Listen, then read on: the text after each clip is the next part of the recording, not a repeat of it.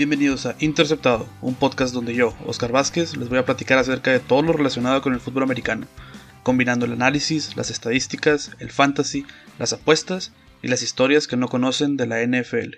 Y pues bueno, para empezar el episodio de hoy, eh, me gustaría que hablemos de la franquicia más triste hasta el momento en lo que es la NFL. Y no, no voy a hablar de los Jets, voy a hablar de los Vaqueros. Eh, los Jets, la verdad es que no creo que sean la más triste porque hasta cierto punto todos esperábamos que fueran un equipo mediocre este año, pero yo creo que nadie, incluso las personas que odian a los Vaqueros, esperaban que tuvieran una temporada tan mala. Y, y han tenido una temporada muy mala, no solamente por eh, cuestión de jugadores y de coaches, pero bien es un problema que viene de más arriba y es un problema que eh, sí se puede corregir. El problema es que esta temporada ya la veo muy difícil y si no lo corrigen pronto podemos estar hablando de que se conviertan en el próximo equipo eh, en tener que buscar una reconstrucción un poco más, más complicada. Y bueno, los vaqueros yo creo que hoy en día se parecen mucho a lo que fueron los Raiders de Oakland hace algunos años, en los últimos años de Al Davis como su, como su dueño. ¿Por qué hago esta comparativa? Porque muchas de las señales están ahí. Eh, hemos visto que Jerry Jones en los últimos años eh, ha tenido contrataciones eh, de mucho dinero, pero que no han fructificado de la mejor manera. Eso por un lado. Y por otro lado, yo creo que la más importante es el hecho de cómo ha ido escogiendo a los coaches. Si nos remontamos a las últimas veces en las que los vaqueros fueron relevantes en la liga, tendríamos que irnos hasta los 90 cuando su coach era Jimmy Johnson. Eh, y con Jimmy Johnson eh, tuvieron bastante éxito los vaqueros. Eh, hay que recordar que después de Tom Landry fue el siguiente coach que, que entró. Pero con Jimmy Johnson siempre hubo fricción. Jerry Jones y Jimmy Johnson no se llevaban de lo mejor y no se llevaban muy bien porque al final del día Jimmy Johnson era un coach que tenía, digamos, un temple fuerte, era un coach con carácter, con actitud. Y eso, aunque era muy bueno para el equipo, traía mucha fricción con su dueño. Eh, después de, Jimmy Johnson y con el equipo prácticamente armado entra Barry Switzer y siguen con este siguen ganando juegos, siguen siendo bastante relevantes. Pero sale Barry Switzer y se ha convertido en un carrusel de coaches eh, complicado que ahorita culmina en el hecho de que Mike McCarthy esté como coach, pero las cosas no han salido bien. ¿Y no han salido bien por qué? Porque Jerry Jones ha puesto coaches que él puede manipular o que él puede hasta cierto punto controlar. Eh, cuando estaba Barry Switzer, cuando estaba Jimmy Johnson, él no podía controlar esos coaches. Los coaches, como les dije ya, tenían un carácter fuerte, eran coaches que su presencia se sentía. Y si vemos los coaches que han tenido los últimos años los vaqueros, eh, pues la verdad es que no se ve eso. Eh, incluso yo me atrevería a decir que el último que tenía ese temple, podemos decirlo, es Bill Parcells. Eh, pero después de él, Wade Phillips nunca es un coach que, o sea, no, impone con su presencia. Jason Garrett tampoco y Mike McCarthy tampoco. Y ese es uno de los grandes problemas del equipo, esa falta de liderazgo.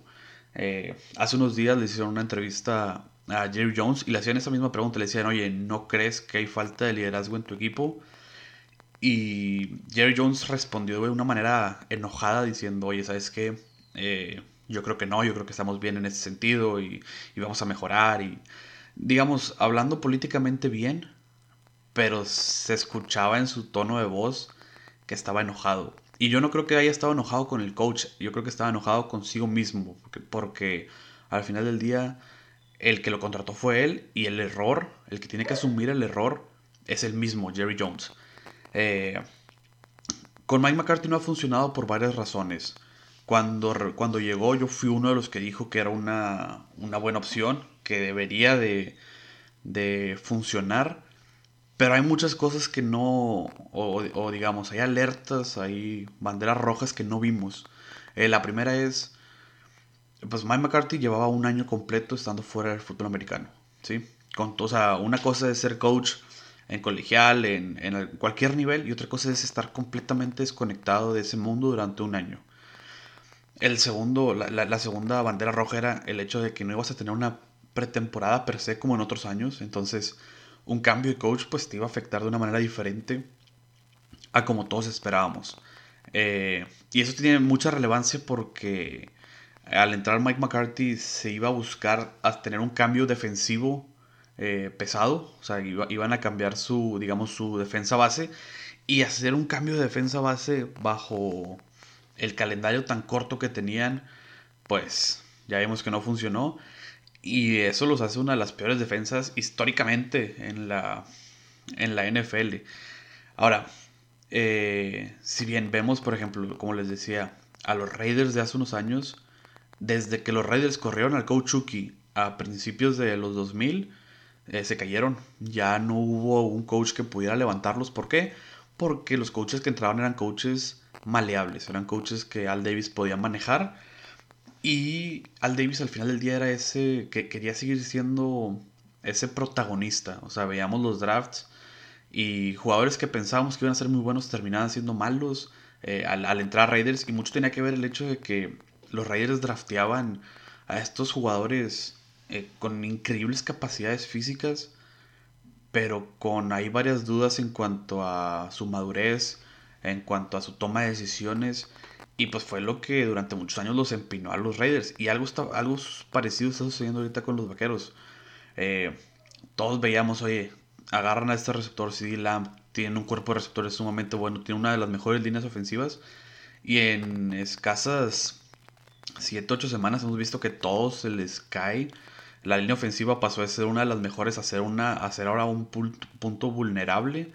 Eh, su defensiva de las peores de la liga. Y sus jugadores, digamos, de nombre. O estoy hablando de Mari Cooper, de Ezekiel Elliott. Esos jugadores que son buenos y que deberían de cargar al equipo. No lo están haciendo. ¿Por qué? Porque su liderazgo no está ahí. Eh, lo vimos en este juego pasado contra contra Washington eh, simplemente no se presentaron a jugar. O sea, ir a Washington y meter tres puntos contra ese equipo, híjole, eh, es, es, complicado. Y yo creo que lo más importante es, después del golpe que le dan a Andy Dalton, si se fijan, no hubo un solo jugador de los Vaqueros que buscara eh, represalias o que buscara, digamos, defender a su coreback. Yo creo que esto es. Eh, habla de la falta de, de, compañerismo, de sentido de equipo eh, y de liderazgo que tienen los vaqueros. Eh, muchos he escuchado, por ejemplo, Troy Aikman salió a decir que, que él cree que sucedió esto porque mucha de su línea, digamos, son chavos jóvenes que apenas están empezando debido a las lesiones. yo creo que eso no quita el hecho de que, oye, alguien tuvo que haber brincado sí, por así decirlo, por Andy Dalton. O sea, no es que incitemos a la violencia, digamos, oye, agárrense a golpes ahí, pero si le están pegando a tu coreback de manera sucia en una jugada y nadie eh, sale en su defensa, pues te habla de que hay problemas un poco más complicados dentro del vestidor que se tienen que cambiar. Ahora, eh, ¿qué pueden hacer? ¿Sí? ¿Qué, qué, qué, qué deberían de hacer? Yo creo que deberían de hacer lo que hizo Arizona. Arizona hace unos años eh, recordamos, tenían un, un, pick alto en el draft. ¿Qué hacen? Toman a Josh Rosen y eh, se dan cuenta que simplemente no iba a funcionar. Y su manager, en lugar de decir, oye, ¿sabes qué? Vamos a seguir, digamos, peinando a este coreback y vamos a seguir dándole poco a poco progreso, dijo, ¿sabes qué? No funciona. Desenchufamos volvemos a empezar y drafteamos a este coreback de Oklahoma llamado Kyler Murray y volvemos a empezar de cero con él. ¿Y qué ha pasado? Pues ahorita Arizona es uno de los equipos, eh, digamos, más divertidos de ver.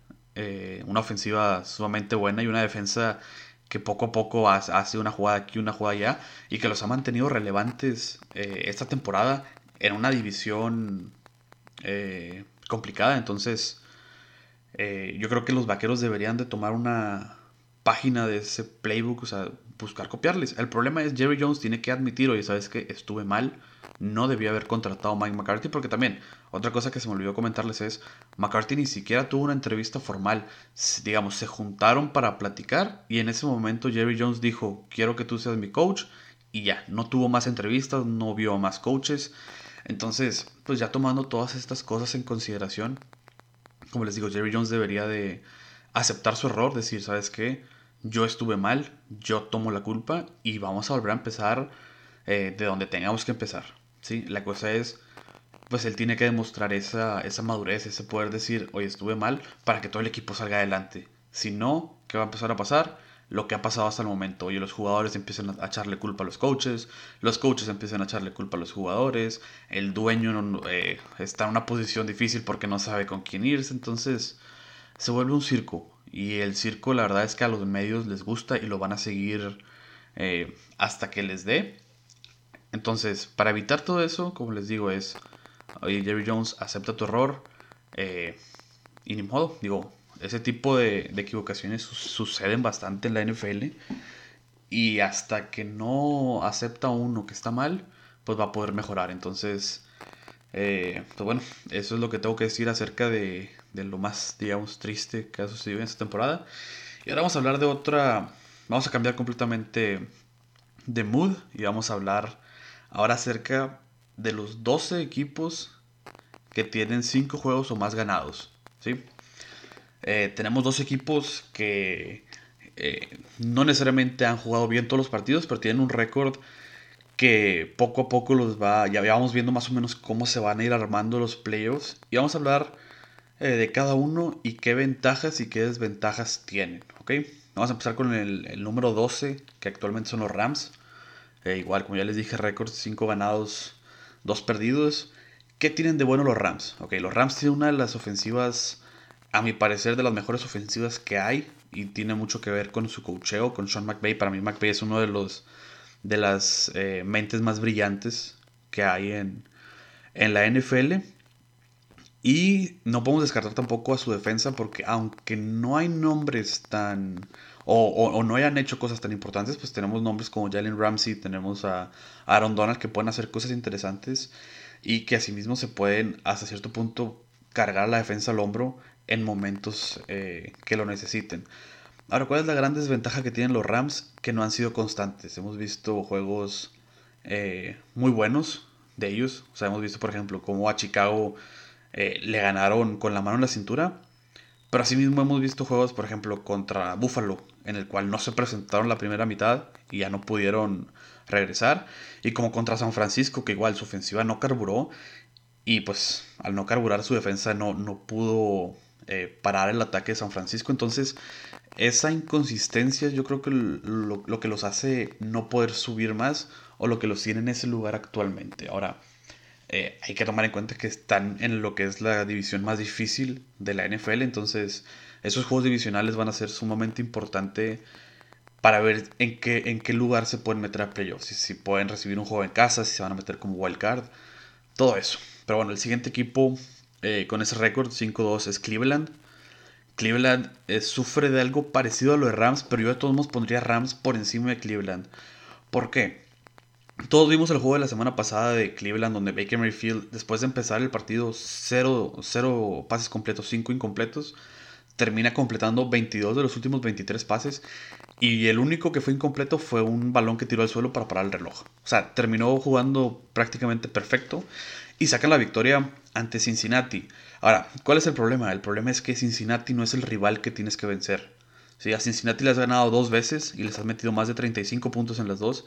Le has ganado a Dallas, le has ganado a Washington. Pero ¿a quién tienes que ganarle para poder pelear en esa división? A Pittsburgh y a Baltimore. Y en esos dos partidos tuviste un total de 13 puntos y te metieron casi 80. Entonces, eh, yo por eso sigo, sigo siendo de la idea de que Cleveland no va a poder pelear más. ¿Por qué? Porque si no puedes pelear en tu propia división, es difícil que puedas pelear contra el resto de la americana. Eh, ¿Qué cosas tienen a su favor? Pues que ya se ve un cambio, eh, poco a poco se va viendo un cambio en lo que es la cultura de Cleveland, en lo que es ese equipo que siempre perdían, ya se ve que eh, poco a poco van mejorando en eso, pero como les digo, el problema es mientras no ganes partidos en tu división, se vuelve difícil que, te vuelvas un contendiente. Eh, tienen un juego terrestre de miedo, cuando regrese Nick Chubb, ese golpe 1-2 de Nick Chubb y Karim Hunt es, son yo creo el mejor par de corredores que hay en la NFL actualmente. Y sus receptores no tienen un cuerpo de receptores malo, pero el hecho de perder a Odell Beckham por el resto de la temporada sí los va a mermar hasta cierto punto.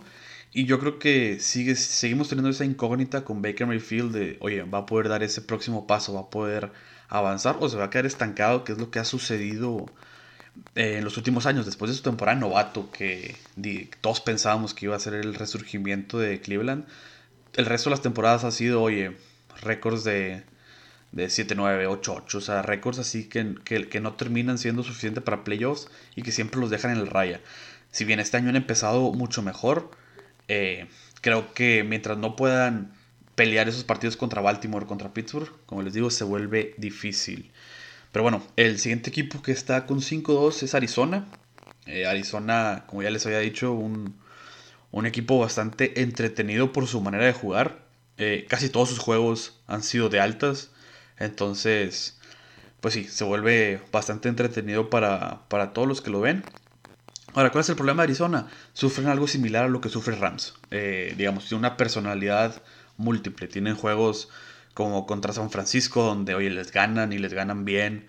Eh, como contra Dallas, que se vieron sumamente superiores y lo capitalizaron.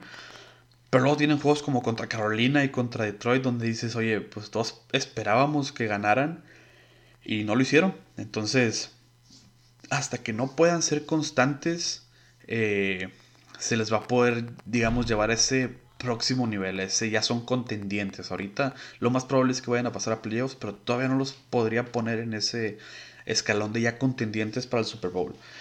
Eh, ¿Qué ventajas tienen? Pues que tienen una ofensiva llena de armas. Eh, Kyler Murray lidera la NFL ahorita en anotaciones terrestres y su receptor de Andrew Hopkins lidera la NFL en cuanto a yardas por recepción. Entonces, pues nos hablan de esa versatilidad de, oye, corremos bien la bola, tiramos bien la bola. Ofensivamente eh, están muy bien armados y defensivamente tienen playmakers. Hemos visto a Buda Baker que venía entrando a la temporada con cero intercepciones y en dos semanas ha tenido dos que han sido eh, bastante importantes para el equipo.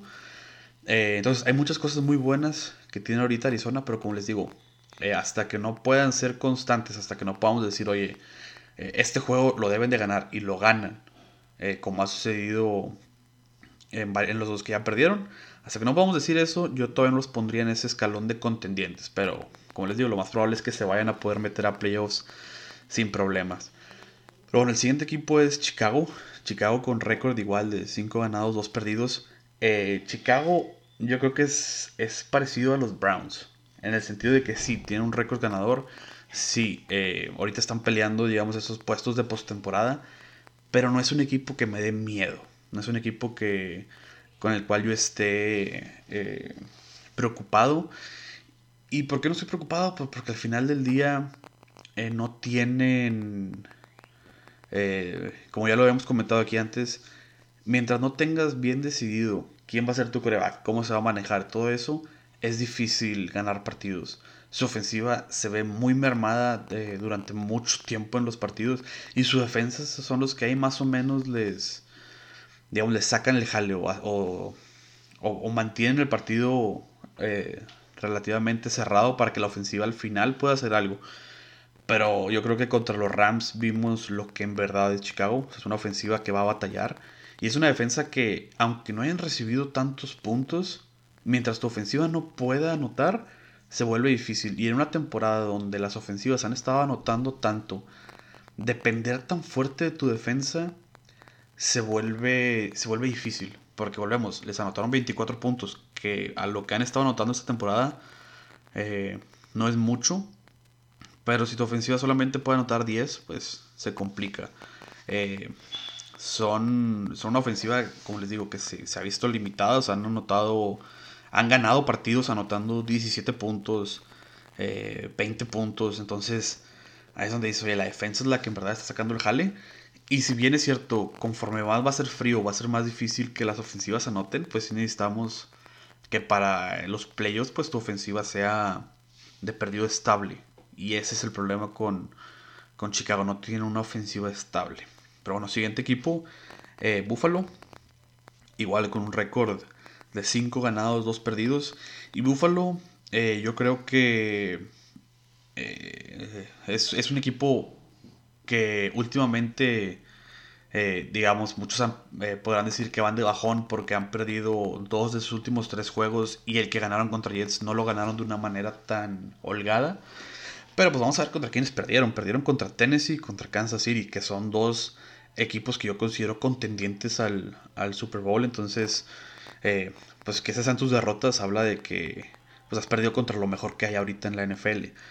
Eh, le ganaste a Raiders, que viene jugando más o menos bien. Le ganaste a los Rams, que también viene de esa manera. Entonces, yo creo que Buffalo está en una posición interesante porque igual, no, todavía no podría ponerlo en ese escalón de contendiente. Pero sí lo pongo por encimita de lo que es Rams, de lo que es Chicago, de lo que es Arizona.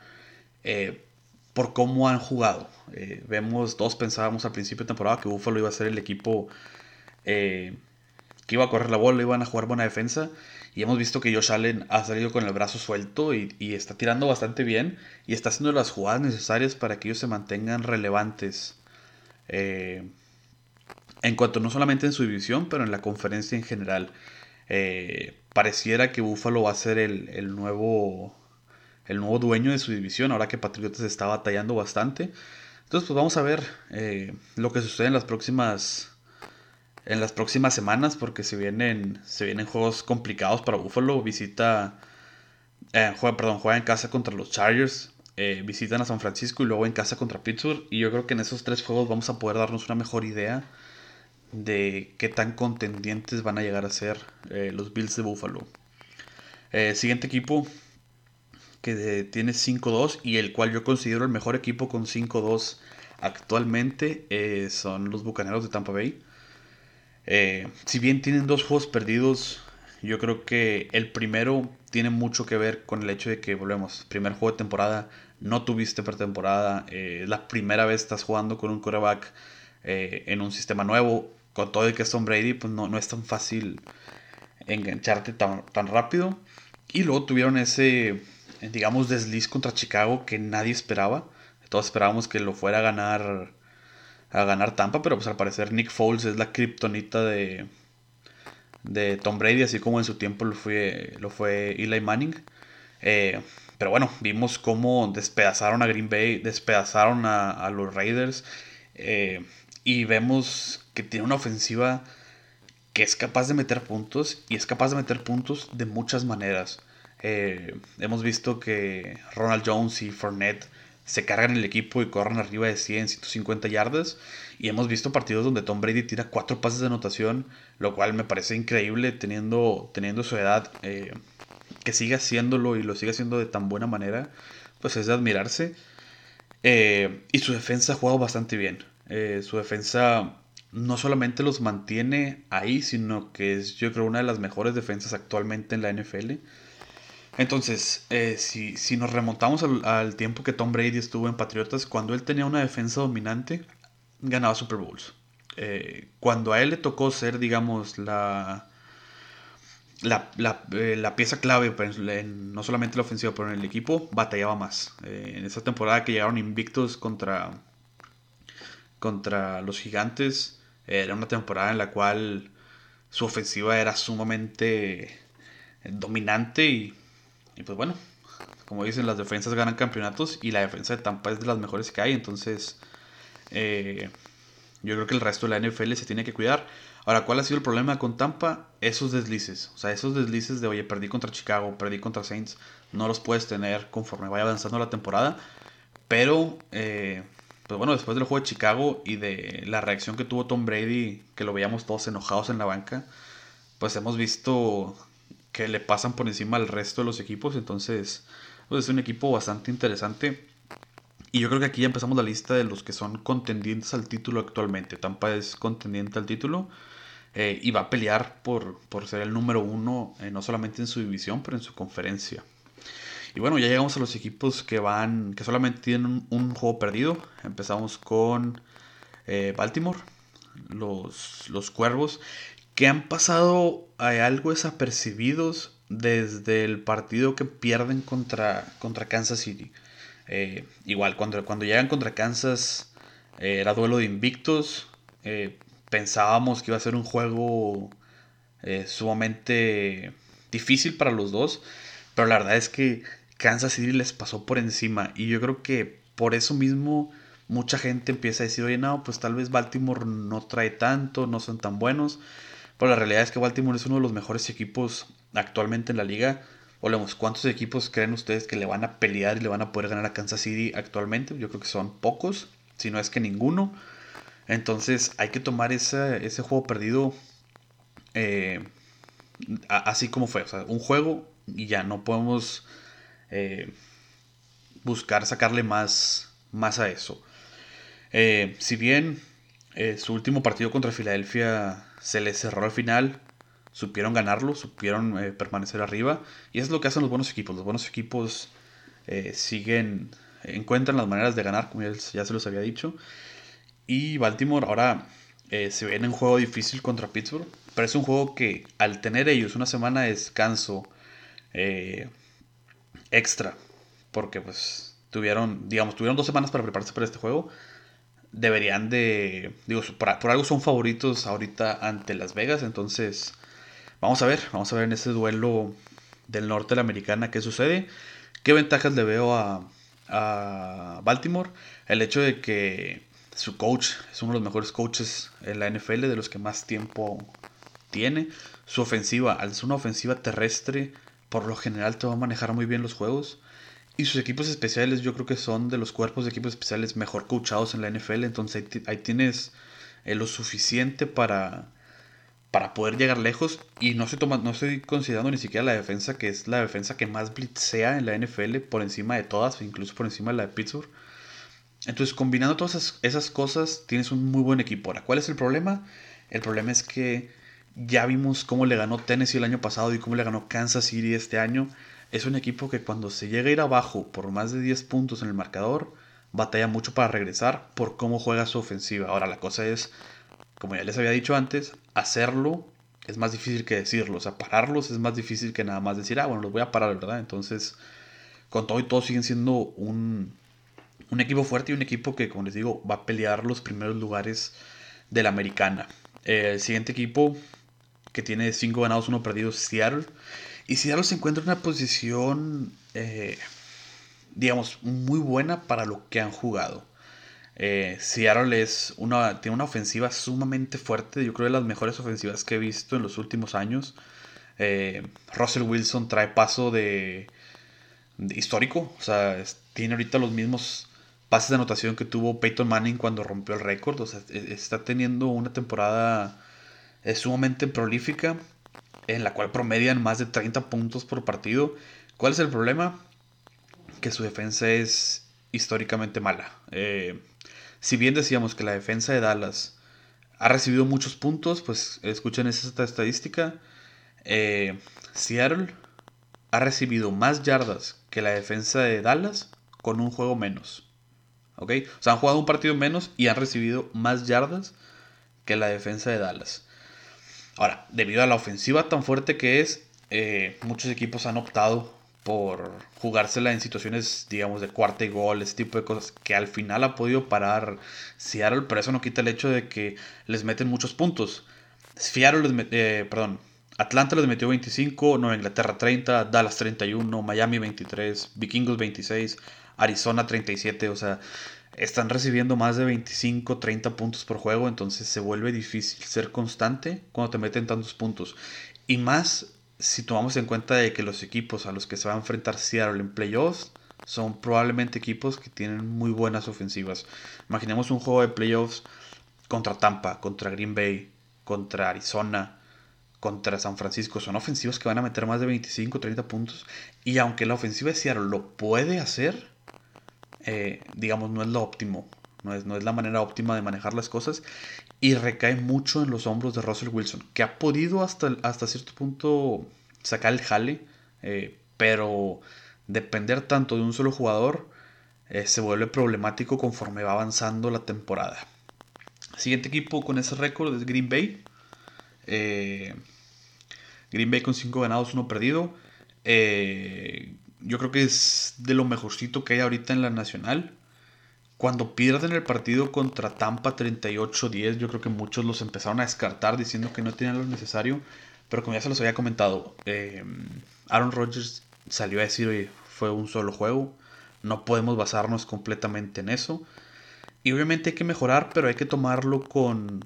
de, cierta manera.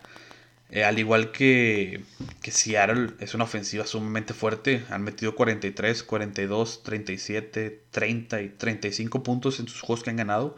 Y solamente pudieron meter 10 contra Tampa. Entonces yo creo que sí habla de un, de un partido que debemos de tomar aparte. Porque no fue, no fue un juego eh, en el cual pues ofensiva estuvo enganchada. Eh, Aaron Rodgers tiene el mejor récord de pases de anotación contra intercepción en la NFL y ese partido tiró que fueron dos o tres intercepciones si, mal no recuerdo. Entonces, pues sí, hay que tomar ese juego con, eh, digamos, un poco de... No, no tomándolo tan en serio porque sí, sí lo puedo ver yo como un, un juego en el que simplemente pues no, no jugaron lo que pueden llegar a jugar. Ahora, si bien es cierto, Tampa Bay probablemente sea el equipo contra el que peleen el liderato en la, en la nacional. Y pues el que haya ganado ese partido Tampa los pone eh, por encima en cuanto a ese desempate. Pero pues ahorita Tampa tiene dos juegos perdidos, entonces por eso está encima Green Bay. ¿Qué ventajas tiene? Eh, pareciera que Rodgers está jugando como lo llegó a hacer algunos años. Eh, y eso que su cuerpo de receptores no es tan bueno, pero han hecho las cosas muy bien. Su defensiva no es tan mala, pero tampoco digo, podría decir que es uno de sus puntos fuertes. Eh, ahora, ¿cuáles son sus desventajas? Las desventajas que tiene Green Bay es el hecho de que cuando juegan contra un equipo físico pierden o se les complica bastante. Lo vimos en los playoffs el año pasado cuando San Francisco les corrió la bola a diestra y siniestra y lo mismo hizo Tampa Bay. Entonces, cuando juegas contra equipos físicos, eh, tienden a, bajar su rendimiento. Y el problema es, conforme va siendo más frío, conforme se hace más difícil tirar la pelota, correr la pelota, eh, si tu equipo no es capaz de jugar contra los equipos físicos, pues se vuelve difícil que puedan subir. Pero de todos modos, como les digo, van a ser un, contendiente al título. Eh, el último equipo que va con un récord de 5-1 son los Titanes. Y bien pudieran ir 6-0 si, si su pateador mete mete ese gol de campo, pero pues como ya les había dicho yo por aquí, ese es uno de sus puntos débiles, si lo, si lo quieren tomar de esa manera. El no tener certeza en cuanto a sus equipos especiales les costó bastante contra Pittsburgh, no solamente con el pateador, pero también con los regresos de patada de. Hubo uno que Ray Ray McLeod casi lo regresa a la anotación, entonces eh, eso digamos es lo malo. Ahora, que tiene de bueno Titanes? Bastante. Yo creo que tiene eh, hoy en día uno de los mejores coaches en Mike Bravel no solamente por cómo se lleva con los jugadores, pero su toma de decisiones en el momento. Tal vez sus game plans no siempre son lo mejor, pero el cómo, digamos, ve cada una de las situaciones en el campo es uno de los mejores actualmente. Eh, su ofensiva, ya les había dicho yo, es sumamente balanceada. Tannehill tiene números de Pro Bowl. Derek Henry es el líder corredor ahorita en la NFL. Y todos los partidos en los que ha jugado Titanes que se han visto abajo independientemente de que haya sido mucho o poco, han sido capaces de regresar. Fueron perdiendo contra Denver, lo ganan. Fueron perdiendo contra Jacksonville, lo ganan. Contra Minnesota, también. Eh, contra Houston, también. El único que, digamos, manejaron fácilmente fue el de Buffalo. Y pues Buffalo también está en esta lista, entonces ahí les encargo. Y este partido que pierden contra Pittsburgh, pues sí es, sí es digamos, doloroso para ellos, pero para nada es algo en, eh, que podemos decir que, los va a empinar.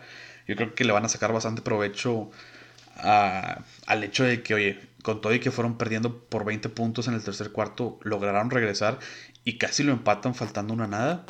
Entonces, eso yo creo los hace sumamente peligrosos para el resto de la NFL. Porque, digamos, eh, a diferencia de, de equipos como Cleveland, que, que, corren bien la bola, pero batean con el pase.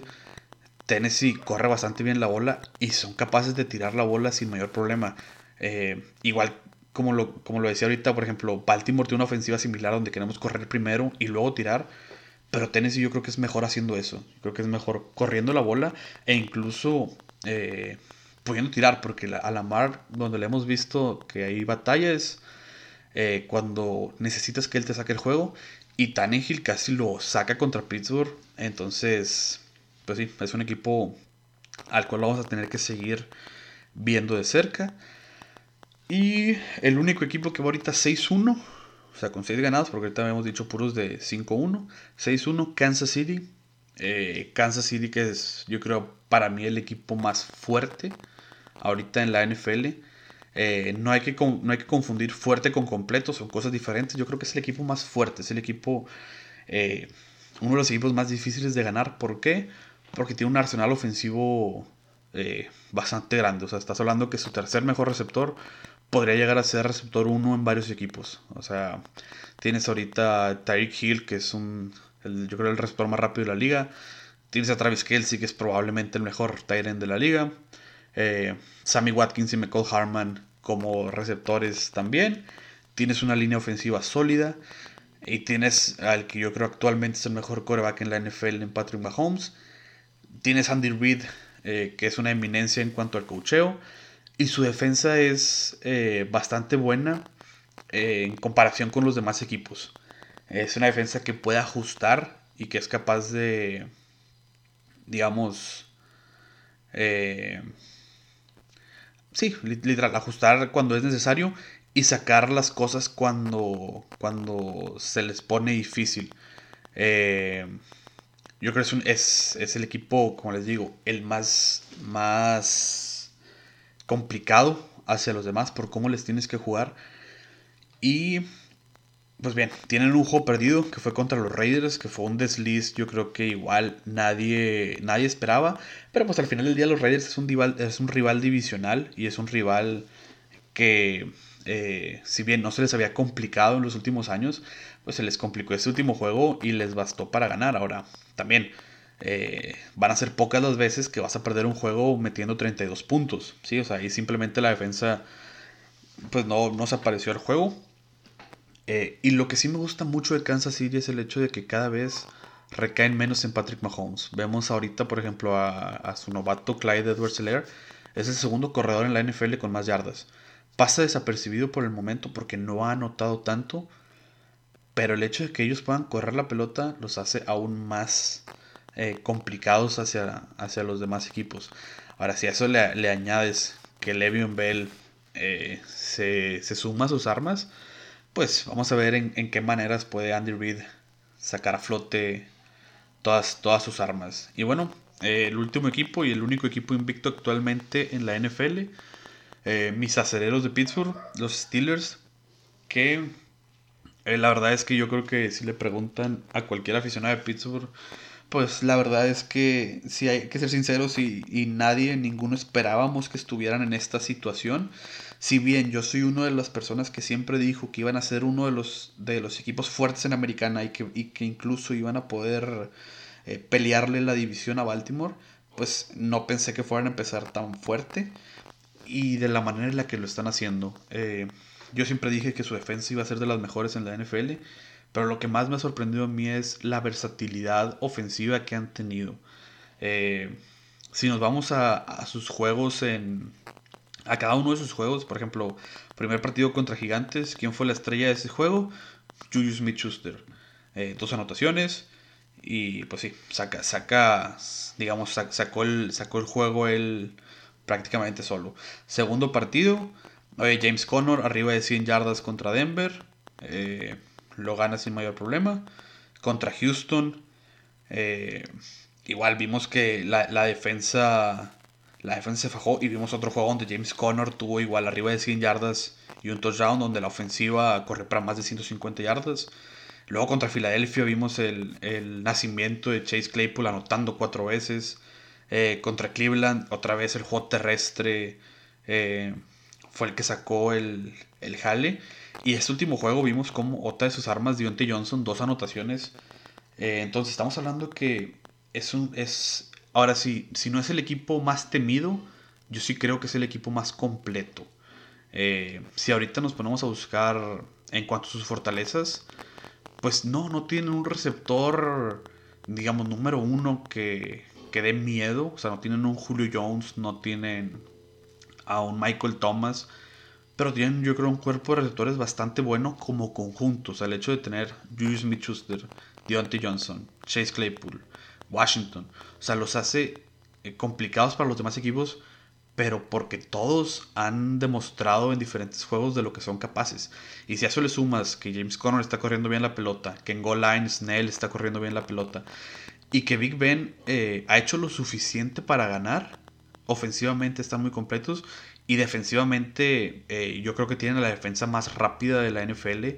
Defensivamente no encuentro un hueco, digamos, donde pudieras ahí aprovechar, porque si hablamos de los corners, eh, Joe Hayden y Nelson han hecho bien las cosas. Fitzpatrick en los safeties de lo mejor que hay. De lanebackers ni, eh, ni, los, ni los digamos, lo que es JJ Watt y Bob Dupree eh, lideran la liga en tacleadas para, para pérdida de yardas. entonces, volvemos a un equipo que se le va a complicar a todos porque pueden correr, pueden tirar y defensivamente son sólidos. Y hay que recordar también que sus equipos especiales han sido bastante buenos. Josh eh, Chris Boswell ha jugado bastante bien. Y eh, hemos visto que su regresor de patadas, Ray Ray McLeod, ha hecho cosas interesantes. Promedió más de 20 yardas por regreso ante Titanes. Entonces es algo que por ahí se podría, se podría poner interesante conforme pase la temporada. Y pues bueno, esos son... son ah, perdón. ¿Qué, qué desventajas le veo, le veo a Pittsburgh? Eh, yo creo que la, inconsistencia en cuanto a su coreback y en cuanto a jugadas fuertes, eh, digamos, espectaculares en la defensa. Eh, Big Ben, si bien comenzó la temporada muy bien sin tirar intercepciones, este último juego contra Titanes, yo creo que el hecho de que haya tirado tres, pues hace que sus aficionados se, se pongan nerviosos y pues nos enseña que, que no todo va a ser color de rosa. Ahora, si tú me dices ahorita que el punto débil de Pittsburgh es Big Ben, yo lo compro todos los días. O sea, si, me vas a decir que eso es lo peor que tenemos, adelante. O sea, puedo vivir con eso sin mayor problema. Ahora, el otro problema es que en la defensa han recibido muchas anotaciones muy largas. O sea, han recibido touchdowns eh, contra Filadelfia, una corrida larga, contra eh, Tennessee, un pase largo. Sí, o sea, son, son susceptibles a esa jugada de 50, 60 yardas que terminan en anotación. Ahora, eso es consecuencia 100% de cómo juegan su defensa. Al blitzear tanto y al ser una defensiva tan agresiva, con que el coreback del otro equipo el corredor encuentre ese hueco o ese matchup que les favorece, pues se puede ir a la casa. Pero lo van a seguir haciendo. Pittsburgh lo va, a seguir jugando de la manera en la que lo está jugando. Y lo más probable es que cada, cada juego o cada dos juegos vayan a recibir una jugada de estas. Porque al final del día es la identidad de la defensa. El ser agresivos, el ser rápidos. Y van a seguir así. Eh, pues bueno, estos son los, son los, digamos, equipos eh, que más probablemente vayamos a ver en, en postemporada. Y los más, eh, pues sí, los, los, mejorcitos hasta el momento. Obviamente se va a mover este ranking, se va a mover conforme sigan pasando las semanas, pero son los que más probablemente vamos a ver en postemporada. Ahora vamos a darle un repaso volada a lo que son los juegos para esta semana. Eh, obviamente el más, el, el más importante, Pittsburgh-Baltimore. Eh, Baltimore, las dos veces que ha iniciado temporada, 5 ganados, un juego perdido, eh, ha pasado el Super Bowl y lo ha ganado. Pittsburgh, la única otra vez que empezaron la temporada 6-0, también ganaron el Super Bowl. Entonces, pues bueno, si les gustan este tipo de estadísticas, eh, este es un juego para ustedes. Es un juego que yo creo va a ser de defensas. Con todo y que los dos tienen buenas ofensivas, debería ser un juego que las defensas hagan bien su jale y puedan parar a, las ofensivas contrarias. Eh, por el momento es Baltimore favorito por 4. Y el hecho de que tengan una semana extra de descanso los hace, digamos, eh, favoritos. Pero yo creo que el matchup de, que tiene Pittsburgh se les va a complicar bastante. Y con todo y todo, yo creo que Pittsburgh se, debería llevar el, juego. Eh, se nos olvida el año pasado este juego terminó en, tiempo extra y eso que Pittsburgh tenía como coreback a Devlin Hodges, entonces yo esperaría que, con Big Ben esto cambie y pues que la defensa juegue algo similar a lo que hizo el año pasado y con eso se debería llevar la victoria. Eh, otro juego interesante es el de Chicago contra los Saints. Los dos, digamos, nos han mostrado caras muy diferentes a lo largo de la temporada. Yo esperaría que Saints lo gane. Eh, otro juego interesante es el de San Francisco contra Seattle. Seattle favorito por 3. Eh, yo creo que es un juego que va a dar muchos puntos. Como ya les dije, la defensa de Seattle es muy mala. Y San Francisco como, como equipo ha tenido tantas lesiones que yo veo muy difícil que no les metan puntos. Entonces, ahí para, para que lo tengan al pendiente. Eh, Nueva Inglaterra contra Buffalo. Nueva Inglaterra viene, yo creo, dar eh, dos de los peores partidos que han dado en los últimos años.